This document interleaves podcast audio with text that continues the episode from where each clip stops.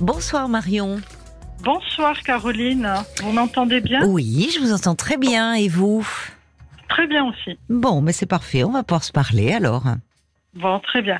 Mais écoutez, je vous appelle parce que je suis allée voir un psy euh, il y a, euh, en 2019 parce que j'avais des angoisses euh, par rapport aux maladies.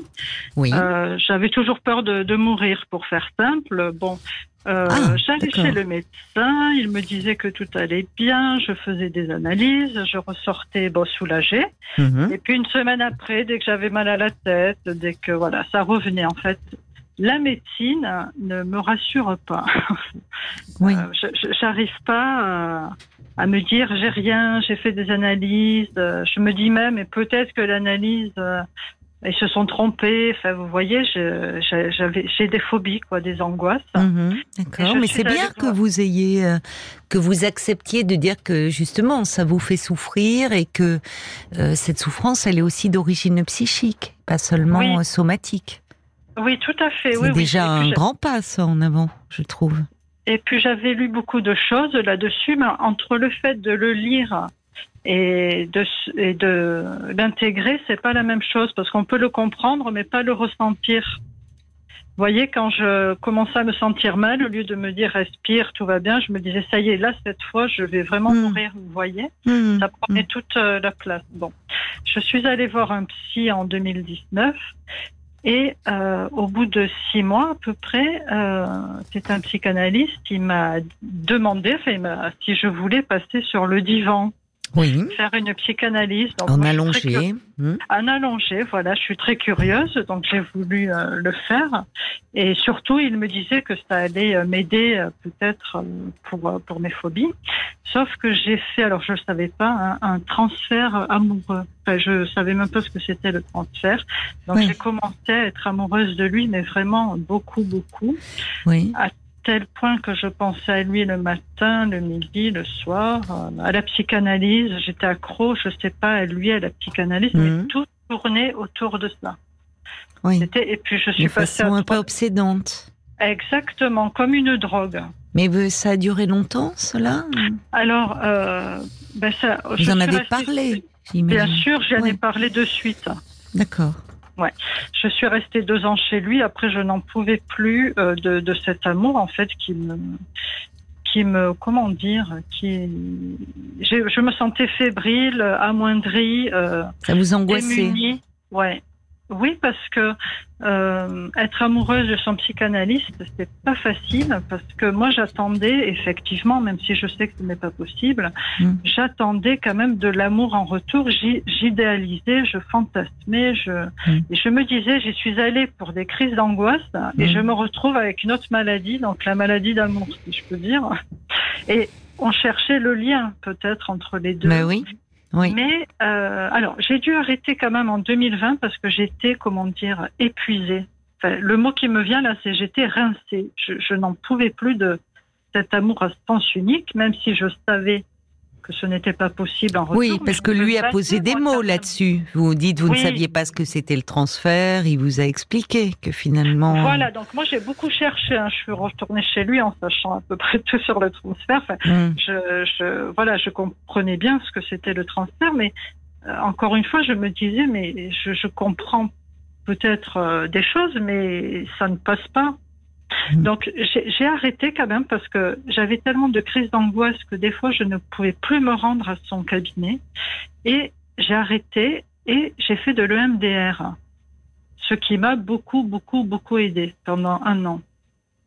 Donc vous avez arrêté avec lui pour faire de l'EMDR. Oui, la psychanalyse parce que j'étais fatiguée de cet amour aussi. Je je cherchais un moyen aussi de me détacher de ben, de lui, de ses séances, et je me suis dit peut-être comme dans une histoire d'amour, vous voyez, quand on est très amoureux, ne plus voir euh, la personne qui nous crée du euh, ben, ce, ce désir, ne plus le voir, Mm. peut-être que ça va passer aussi. Et j'ai voulu arrêter et j'ai fait de l'MDR. Donc mes crises d'angoisse sont passées. Alors là, enfin bon, pour le coup, c'était vraiment. euh, Bon, tant mieux alors. Ouais, tant mieux. Sauf que je pensais encore. Alors ça, c'est pas passé à mon psychanalyste matin, midi, soir. Donc je suis retournée le voir. Ah bon, au bout d'un an donc. Au ça? bout d'un an. D'accord. Ouais. Et là, euh, ben voilà, je suis encore euh, très amoureuse de lui. Je, voilà, je, en fait, en gros, je, je suis encore malheureuse. Je, je suis malheureuse. Mais vous avez repris depuis combien de temps avec lui? Alors, j'ai repris il y a en, à la rentrée. En septembre, là Oui. Ouais. Et puis ce soir, là, j'étais en pleurs. Je me suis dit qu'il fallait que j'arrête. Si vous voulez, ça ressemble à une obsession de la drogue. Fait comme, ben, comme votre obsession de la mort, finalement. Oui, et de, oui voilà. Et des maladies, euh, il y a quelque chose qui s'est déplacé euh, sur sa personne. Mais en fait, dans le cadre de la thérapie, vous faites le parallèle avec l'amour, euh, ou euh, quand on, euh, ce qui se passe dans la vraie vie, euh, euh, où on a besoin de mettre de la distance pour justement ne plus voir l'autre, ça, ça, ça, aide. C'est vrai. Oui. Mais là, en fait, il y a quelque chose qui est interrogé sur ce que vous projetez sur votre psychanalyste, Exactement. qui, de fait, en fait, euh, demeure un parfait inconnu pour vous, parce que le psychanalyste, on ne sait rien de sa vie. C'est un écran sur lequel on projette euh, tout ce qu'on veut, finalement. Euh, et euh, et on, on, va imaginer chez lui, lui attribuer des sentiments qui, en fait, nous concernent, nous, patients. Bien sûr, oui. Alors, évidemment, ce, ce transfert amoureux, c'est quelque chose de d'assez fréquent hein, euh, en, en, thérapie. Euh, oui.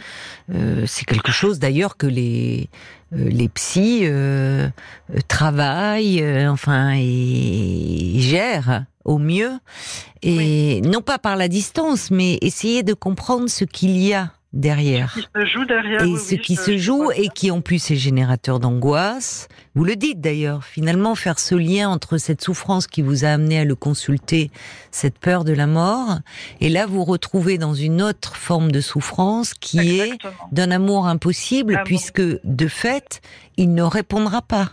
À, cet Alors... amour et il n'y répondra pas parce qu'en fait il sait qu'il ne s'adresse pas à lui en tant que personne. Ce oui. n'est pas lui que vous aimez. Euh, ce n'est pas lui puisque vous ne le connaissez pas. Euh, vous ne le connaissez pas, vous ne savez pas. Il vous paraît idéal comme cela, parce que c'est ça, c'est-à-dire quelqu'un qui est disponible pour vous, qui est euh, qui vous écoute, écoute qui vous comprend, qui n'émet euh, aucun jugement de valeur, qui accueille tout ce que vous avez à lui dire. Évidemment, on rêverait tous d'avoir oui. quelqu'un euh, comme cela dans notre vie, euh, mais dans les faits, votre psychanalyste, quand il euh, sort de son cabinet, eh bien, je ne sais pas ce qu'il vit dans sa vie de couple ou dans sa vie euh, de famille ou autre. Il n'est pas toujours cet être euh, disponible, à l'écoute, qui comprend tout, qui ne s'énerve jamais. Il est un être humain comme vous et moi, et qui lui aussi a des emportements, des agacements, euh, des frustrations, parfois des colères. euh. Enfin, vous voyez. Oui, oui, Donc oui, c'est pour ça que je dis que vous ne le connaissez pas. Vous le connaissez dans cet espace qui est particulier où il est tout à vous entre guillemets, c'est-à-dire entièrement disponible pour vous, Mm. pour vous aider à donner du sens à votre souffrance. Donc il y a de quoi tomber amoureuse. Vous voyez, d'un être comme ça qui est entièrement disponible. Mais vous voyez, ce qui est dur, c'est que même si je sais, entre guillemets, enfin, je sais, je- j'ai réfléchi quand même à, oui, j'imagine. c'est- de me dire, euh, vous avez dit la phrase tout à l'heure, c'est ce n'est pas possible, c'est... Un amour impossible, Oui, mais... parce qu'il n'y répondra voilà, pas. Et heureusement pour vous d'ailleurs. Parce que ce qui est terrible, c'est qu'il y a parfois des psys euh, mal formés, euh, pas suffisamment Oui. formés, et qui ne comprennent pas, euh, ce qui est un comble, que cette demande ne s'adresse pas à Oui, eux. C'est un peu l'amour d'un élève pour un enseignant.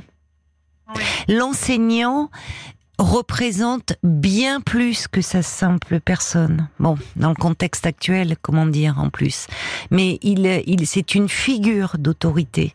Oui. Euh, euh, c'est, il, il, il est le représentant de quelque chose. Donc, c'est la même chose. Un élève qui tombe amoureux de son enseignant, euh, c'est-à-dire l'enseignant, c'est souvent une figure paternelle, euh, maternelle.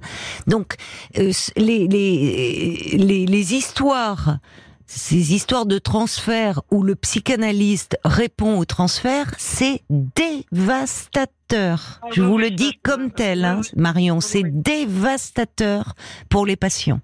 Parce que Mais- il y a une confusion totale. Parce qu'effectivement, là, il est plus cet être idéalisé. Il devient un homme ou une femme avec ses qualités et ses défauts, qui peut faire souffrir dans la relation et qui, en plus, a un savoir particulier sur vous. Donc, c'est une catastrophe sur un Non, plan. mais le cadre est, est brisé, si on peut dire ça comme ça. Et non, non, je, je Ah mais c'est et donc heureusement vous Oui, avez quelqu'un qui tient bon et qui vous amène à vous Oui, oui. exprimer là-dessus. Mais, mais c'est juste que comme pour moi c'est insupportable ce non, comment vous dire, euh, le fait que ce soit un amour impossible, c'est insupportable et ça déclenche chez moi du- de la tristesse, du chagrin, vous voyez. Donc je sais Oui, mais qu'est-ce que ça réveille Qu'est-ce que ça réveille d'autre? D'où il vient? D'où Ah, cette voilà, tristesse et ce chagrin? Où est-ce Oui, qu'on parce est? que je, je- parce que je me dis que il y a que l'amour peut rendre heureux, vous voyez. Et je me dis quand on n'est pas vraiment amoureux, eh ben, c'est dur de vivre. Vo- Voilà où j'en suis. Alors je sais bien. Mais que vous avez toujours été amoureuse, vous? Euh, Vous avez toujours euh, eu besoin de, enfin, vous, vous d'être crois, amoureuse? Je crois. Sauf que je l'ai pas été tant que ça finalement. Mais je, je, je me dis déjà la première question. Je me dis est-ce que je dois continuer à le voir si ça me fait autant souffrir, même si je sais qu'il y a des mécanismes à démonter? Ben oui. Par exemple, Ben parce que sinon vous êtes dans l'évitement. L'amour. Sinon, vous, en fait, vous, vous contournez votre souffrance. C'est comme quand vous allez euh, chez des médecins, Oui. euh, vous faites des analyses. Au fond, vous leurs propos, les, même les analyses ne vous rassurent pas. C'est-à-dire Ouais. qu'on voit bien, vous, il y a ce symptôme et auquel vous avez du mal à renoncer. Oui, Finalement, vous remplacez sans amour. Vous avez peut-être le sentiment de ne pas exister. Ouais. Mais finalement, là, à travers ces symptômes, il y a aussi quelque chose de vous qui s'exprime et qui existe. Quoi? Pas. Parce que il y a plusieurs formes d'amour. Hein. Vous vous dites, euh, on peut pas être heureux sans amour. Oui, je Euh, crois, il y a bon, plusieurs formes d'amour. Il n'y a pas que l'état amoureux. Et non, parce qu'en plus, euh, oui, oui, bien sûr, moi j'ai beaucoup d'autres amours euh, autour de moi, de, de mes enfants, de mes collègues, de fait l'amour de, de plein de choses. Oui, c'est important. Bien sûr, il y a de. Et quand vous étiez dans des relations amoureuses, alors ça vous rendait. euh, vous étiez Oui, dans bah, quel état quand vous bah, étiez la- dans des voilà, histoires d'amour? Bah, An- vivante. Angoissée aussi ou? Bah, vivante, et c'est là où je me dis, euh, si je suis pas amoureuse, j'ai l'impression que, d'être morte. que, que la vie, euh, c'est pas que la vie ne vaille pas le coup, puisqu'effectivement, euh, quand on a des enfants, enfin, j'allais dire, on peut pas dire ça, mais euh, si je mets ça de côté pour réfléchir, je me dis, pourquoi tout le monde cherche l'amour? Pourquoi l'amour est aussi, euh, depuis la nuit des temps, important? Enfin, c'est, ça qui me pose question. Je me dis, mais pourquoi tout le monde parle d'amour C'est bien que ça rend à un moment donné euh, euh, soit vivant, soit joyeux. Oui, mais euh, pourquoi cette tristesse en vous? Parce que finalement, euh, Ben, là, pourquoi cette quête, ces chimères. Ouais, Oui, mais ça, je sais pas. Non, Parce que je je- pense qu'il y a autre chose Non. derrière. Non, ouais. il y a autre chose derrière tout ça. Parce que là, vous parlez de l'amour. Alors évidemment, on peut faire pourquoi l'amour, euh, vous voyez, remonter à, à la nuit des temps. Mais enfin, c'est pas ça qui va vous faire avancer. Hein. Du remonter tout. à la nuit des temps de votre histoire à vous. Vous voyez, si Ouais. vous voulez fouiller euh, euh, un peu dans dans la dans la dans la préhistoire de de, de votre histoire à vous. Pourquoi ça a manqué? Qu'est-ce qui a manqué? Euh, Quels sont, euh, vous voyez, pourquoi cette course est perdue? Euh, Pourquoi l'amour c'est se sentir vivant? En même temps, vous êtes venu consulter parce que vous aviez des angoisses de mort. Oui, Qu'est-ce qui s'articule en vous? Pulsion de vie, pulsion de mort? On est au Ouais. creuset là de Ouais. ça. Et, et vous pensez, excusez-moi Caroline, que euh, je, je devrais continuer avec ce psychanalyste qui est très bien. hein, par Moi, je pense. Oui, parce que c'est fuir, effectivement, parce que quand je l'ai laissé, j'allais dire le quitter, vous voyez, pendant un an, où j'ai quand même guéri de mes crises d'angoisse grâce à l'EMDR, euh, je oui, mais est-ce que vous avez compris ce qui se passait avec l'angoisse? Parce que guéri, au fond, Ben vous non, me dites vous guérissez de l'angoisse, mais vous revenez le voir et vous repartez dans votre angoisse. Et Oui, est-ce que vous avez vos, vos symptômes Vos symptômes, euh, est-ce que est-ce que vous voulez dire que vous avez guéri parce que vous avez moins besoin de consulter aux premiers Alors, symptômes J'ai j'ai guéri des crises d'angoisse, euh, si vous voulez, parce que je peux reprendre le métro, je peux aller à la boulangerie, parce que des fois, je sortais même plus de la maison. J'avais très très peur de faire une crise cardiaque. de- vous voyez, j'étais au summum de, de l'angoisse. Donc du coup, là, grâce à l'EMDR, j'ai pu reprendre le métro, j'ai pu ressortir. C'était quand même invalidant.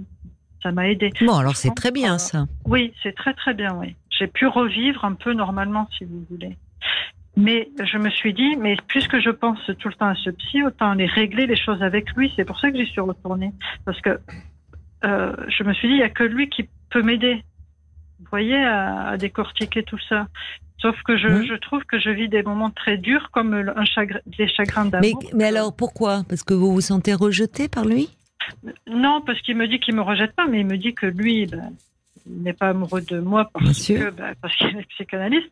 Mais je sais bien qu'il veut qu'on déconstruise tout ça, sauf que moi, je repars en colère, je repars Oui, frustrée. mais parce que vous ne voulez pas, vous vous résistez. Voilà, enfin. c'est insupportable C'est ça. pour moi. Donc pas- euh, Pour moi, c'est pas possible. Oui, mais cette colère, elle, elle s'adresse à qui au fond? Après, Ah. après qui êtes-vous en colère?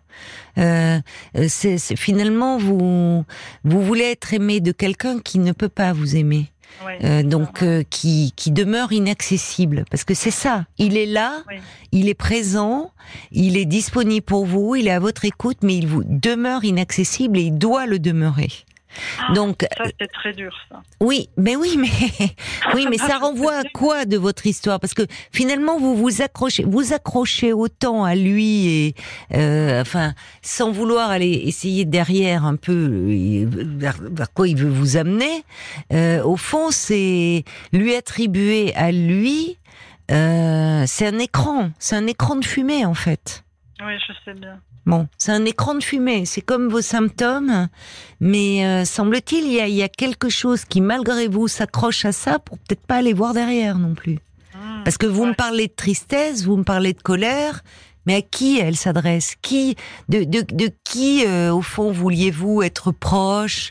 Euh, Vouliez-vous avoir de l'affection, de, de l'amour, de, euh, de l'attention, et où- dont vous vous êtes senti euh, rejeté, exclu de tout ça? Parce que vous me parlez finalement très peu de vous, hein, vous- mais c'est c'est- pas le lieu, oui. on va pas en parler ici Bon, puisque voilà, vous êtes oui. en analyse. Mais enfin, ça évoque quand même, et j'imagine, vos votre, euh, vous dites depuis le, le- que le monde est monde, l'amour, mais parlons de votre monde à vous. Et, Oui. et qu'est-ce qui a manqué? Qu'est-ce qui a fait défaut? Quelle, quelle euh, relation aviez-vous avec votre père, avec votre mère? Comment Je l'ai c'est de pas la connu, mon s'aimer ou pas? Bon, ben voilà. Bon, je l'ai pas connu. Je, si vous voulez, euh, j'habitais un village. Je savais qui était mon père, sauf que lui ne m'a jamais reconnu. Enfin, il a jamais voulu de moi. Donc, on a vécu avec ma mère sans lui. Et il Oui. était là dans le village? Alors, il était, oui, dans le village, mais bon, ça, il a Bon. jamais voulu. euh, Il n'y a pas quelque nous, chose là qui Oui, c'est sûr. vous semble cet homme qui c'est terrible dans un village tout le monde se connaît Exactement. Tout le monde En plus, sait. ouais. Il est là, savait, il est là vous le voyez il est à Oui. portée de main il est et lui aussi il demeure inaccessible Hum. et finalement il ne vous accorde pas son attention vous ne portez pas son nom il n'y a pas de reconnaissance? Non. Mais euh, comme j'ai été élevée par ma mère et une nourrice qui m'a donné beaucoup d'amour, j'ai eu l'impression de ne pas en avoir souffert, vous voyez. L'impression. pas- Oui, l'impression, oui. Vous avez, euh, euh, vous avez eu de l'amour de votre Beaucoup. mère et de votre Ouais. tante du côté des femmes. Mais du Oui. côté des hommes, il y a, il y a un, manque et peut-être que ce, cette tristesse et cette colère euh, qui, que vous projetez aujourd'hui sur votre psychanalyste, elle s'adresse Oui. plutôt à votre père. Ce père qui finalement n'a pas été là pour vous. Oui, oui, oui, c'est curieux parce que j'avais pas l'impression d'en avoir souffert. Puis comme vous disiez tout à l'heure, il y a plusieurs formes d'amour. Enfin, je veux dire, on peut s'en sortir même si on n'a pas eu de, de père, s'il y a l'amour autour de nous. Mais bon, ça peut-être. euh, Ah Il y a quand même dans un village en plus. Je trouve que la Ouais. situation elle est d'autant plus. euh, je ne sais pas d'ailleurs si vous saviez à quand vous avez su que c'était votre père, si votre mère vous en parlait ben, un jour, je l'ai euh, pas tant que ça, mais si je posais des questions, elle me répondait. C'était pas tabou, mais j'en posais pas vraiment. Et puis un jour dans la rue, elle m'a dit voilà, c'est lui ton père. Et on est allé le voir. Enfin, c'est terrible ça. la scène que vous décrivez. oui, j'étais un peu. Bah, elle est choquante. C'est lui ton père. Euh, enfin, il n'y a pas beaucoup d'explications. Hein. Non.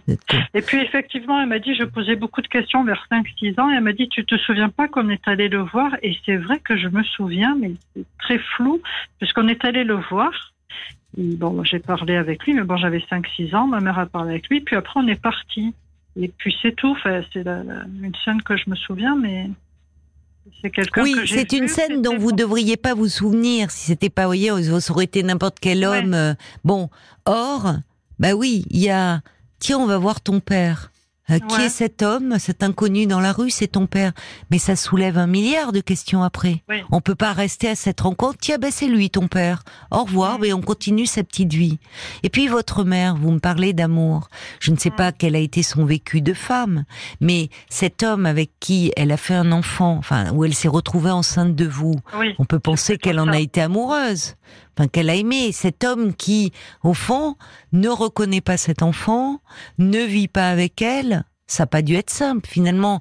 Est-ce qu'il y avait un homme dans la vie de votre mère après? Non. Eh ben non, vous voyez donc finalement, là aussi, vous parlez d'amour, mais finalement d'un amour qui a été bien déçu. Et d'une image de l'homme aussi, au fond, euh, bah, les hommes, euh, ne peut pas leur faire confiance. Donc, euh, il y a... C'est des amours déçus, tout à fait. Bah, c'est des amours déçus. Alors il y a l'homme au camélia, il dit mais n'est-ce pas de l'amour que l'on a peur lorsqu'on vise des cibles amoureuses impossibles ou inaccessibles? C'est très juste. Peut-être pas une peur, mais en tout cas c'est une façon de ne, se mettre en condition en s'accrochant à une histoire d'amour qui est impossible. C'est la meilleure façon de passer à côté de l'amour. Mais on s'y accroche et ça dit quelque chose de nous. Paul euh, tout d'abord, je voulais vous rappeler qu'on avait enregistré un Parlons encore. C'était euh, le 9 juin 2023 ah, de cette année.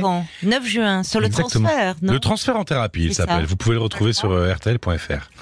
Très bien, je note. Il y a, euh, ici, je vous laisse écrire et je vais vous lire les messages pendant ce temps-là. Il y a le valet de cœur qui dit cet homme, c'est votre homme idéal dans votre instant thérapeutique. Et ces instants ne font pas votre vie. On sait tous que les piédestaux sont faits pour qu'on en tombe et quelquefois même de haut. Il vous faut désacraliser l'amour pour le laisser naturellement dans votre vie. Mais il faut pour cela travailler à vous retrouver pour mieux faire la part des choses. Il y a euh, Laurence aussi de Bordeaux qui parle de cet idéal. Euh, vous aimez euh, ce dont vous rêvez et ce que vous envisagez avec lui, tout simplement. Finalement, vous aimez un rêve, forcément.